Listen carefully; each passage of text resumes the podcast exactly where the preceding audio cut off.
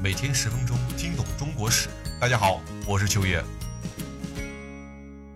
依山傍水，房树间，行也安然，住也安然。一条耕牛半晴天，收也平天，荒也平天。雨过天青驾小船，鱼在一边，酒在一边。夜晚妻子话灯前，今夜谈谈，古也谈谈。日上三竿犹在眠，不是神仙胜似神仙。您知道啊，这有些时候他不怕没好事儿，就怕没好人儿。本来你一个人吧，安安静静的做做什么封疆大吏呀，当当一方军阀呀，乐乐悠悠的，多自在，是吧？这时候啊，突然来俩人在你身边，那一阵絮叨呀，又给你煽风点火，又给你出谋划策，这一下子搞得王宝宝心里啊那个痒啊，他突然就觉得自己就行了。哎，那家伙听风就是雨，也不想想自己那点兵啊够不够他折腾的。不过咱们话呀也说回来了，这哥们儿确实有点实力，要不然呢也不会一个人把人家哥俩都揍得向朝廷请求求救了。哎，所以说还是有一点猛的，但是呢，那你再猛也架不住揍你的人多呀，是不是？大哥一个人占着中原一片地区，几乎就是和西南两个方向全面开战了。打着打着，哎，摸着有点不对劲儿，正在这想呢，哎，哪儿不对啊？那俩参军啊，又过来嘀咕了，又把大哥这心里面说的痒痒的。这下可好，把南路军给直接撤了，撤哪去了？全力西征。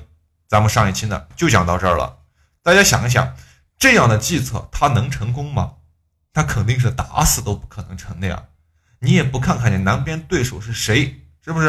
那大哥可是朱元璋啊，对吧？你直接放弃了阻止朱元璋的北上，转而选择先打内战，不用想啊，还想什么呀？绝对不可能成功的。再说了，人家李思齐都给朝廷说好了，不打了，哎，真的不打了，实在难受啊，是不是？所以。你干嘛非要打呢？那么此时的元顺帝吐蕃帖木儿呢？其实啊，这个时候离元朝的灭亡没多久了，他根本就顾不上在宫廷内修行什么大喜乐和建房子了，那是整天的忧心忡忡啊，开始勤于国政。这次的勤于国政可不是开玩笑了，他是认真的。可惜大哥醒悟的太迟，牢牢车马未立鞍，临事方知一死难呐。至正二十七年的九月。元朝廷颁布了最后一道看似深思熟虑的诏令，内文不仅颇有文采，而且语意沉痛，剖析事理。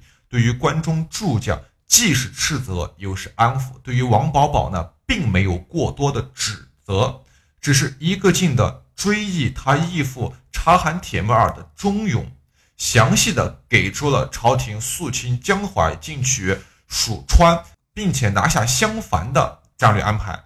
部署将四将分到四出，并且宣誓皇太子掌管驻军驻部的集中权威。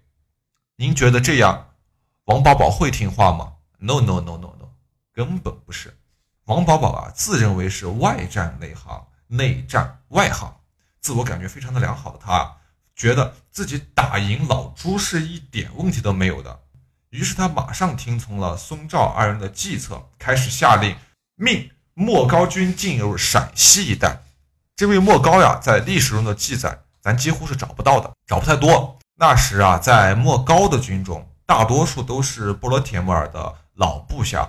大军行至卫辉的时候，这些波罗铁木儿的老部下呀，就在夜里暗中聚在一起议事，说王保保为总兵啊，我们我们为他统下的官军，如果派我等与南军战斗，应该还是能听命的。但是现在他下令我昼夜兼程，赶往河中渡河西区凤翔去打李思齐。李思齐是官军，我也是官军，官军杀官军，你这是怎么说？怎么讲？对不对？于是众将交换了一下颜色，其实大家心里都有数，都成年人，都懂，对吧？就等有人带头呢。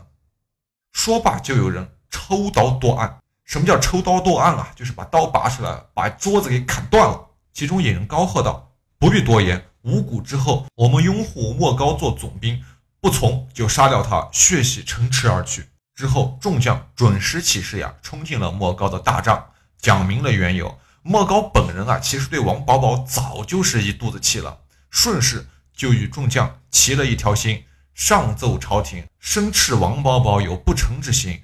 那咱们也不好说他到底有没有二心啊。我看了很多史书以后，我觉得多少是有一点的，他只是不敢表达出来而已，他不敢明目张胆的表达出来而已。同时，莫高派出两路兵，一路奇袭张德，一路奇袭怀庆。结果往张德之兵呢，马少人精，一举而下；而奇袭怀庆的一部军队啊，则马多兵戎，被守将给发现了，于是必成巨战。不能克城。当时啊，王保保手下的主将官基本上都在怀庆。莫高调派不当，最终不能把这些人一网打尽。那么到那个时候呢，有使者呀就预见了莫高此人难成大事，也难怪他的历史记录比较少了。好，那么朝廷呢，见到莫高义军派了密使来大都呀，那顺帝可是开心坏了。对吧？总算来了一个能打破僵局的人了。于是立即下诏升莫高为枢密院兼平章事，总兵河北。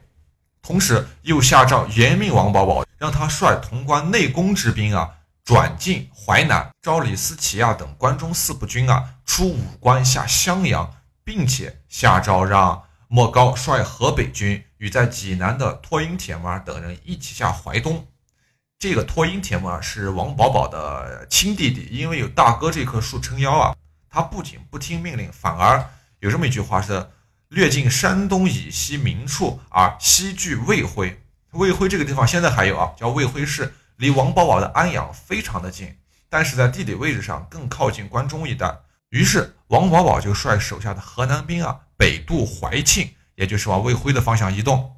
那么莫高呢？此时有一点害怕受到王保保兄弟的两人夹击，于是就把魏辉城内是抢掠一空，北归了张德，故城自保。哎，哥们儿不出来了。书中记载，朝廷无如之何，就是乱世之中啊，诸将是不听调遣，元朝廷是一点办法都没有啊。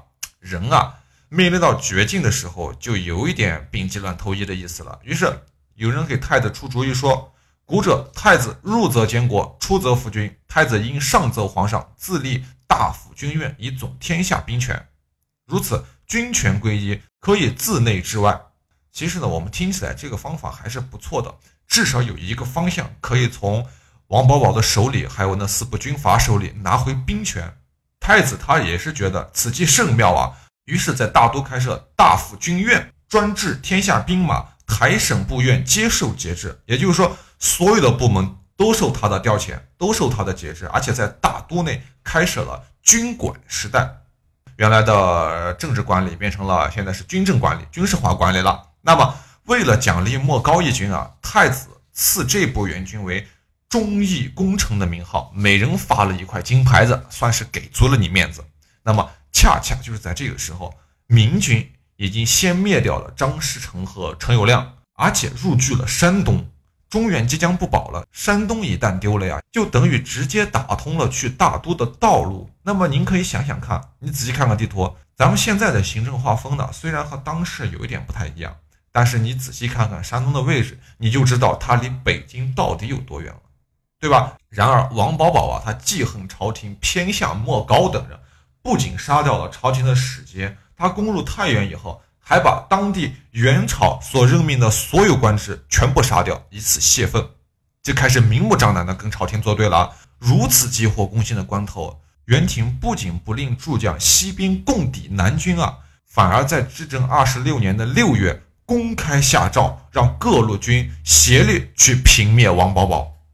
当时啊，王保保的部队怎么样呢？他被明军啊，其实打的是节节败退，正屯聚于太原呢。我们前面说了啊。他以为自己外战很厉害，那其实现在看来呢，根本不咋样，不咋地，这哥们儿是吧？于是呀，关中的李思齐等四部将领啊，各率军组成义军，从西边发起进攻；莫高率军啊，从东向王保保发起进攻。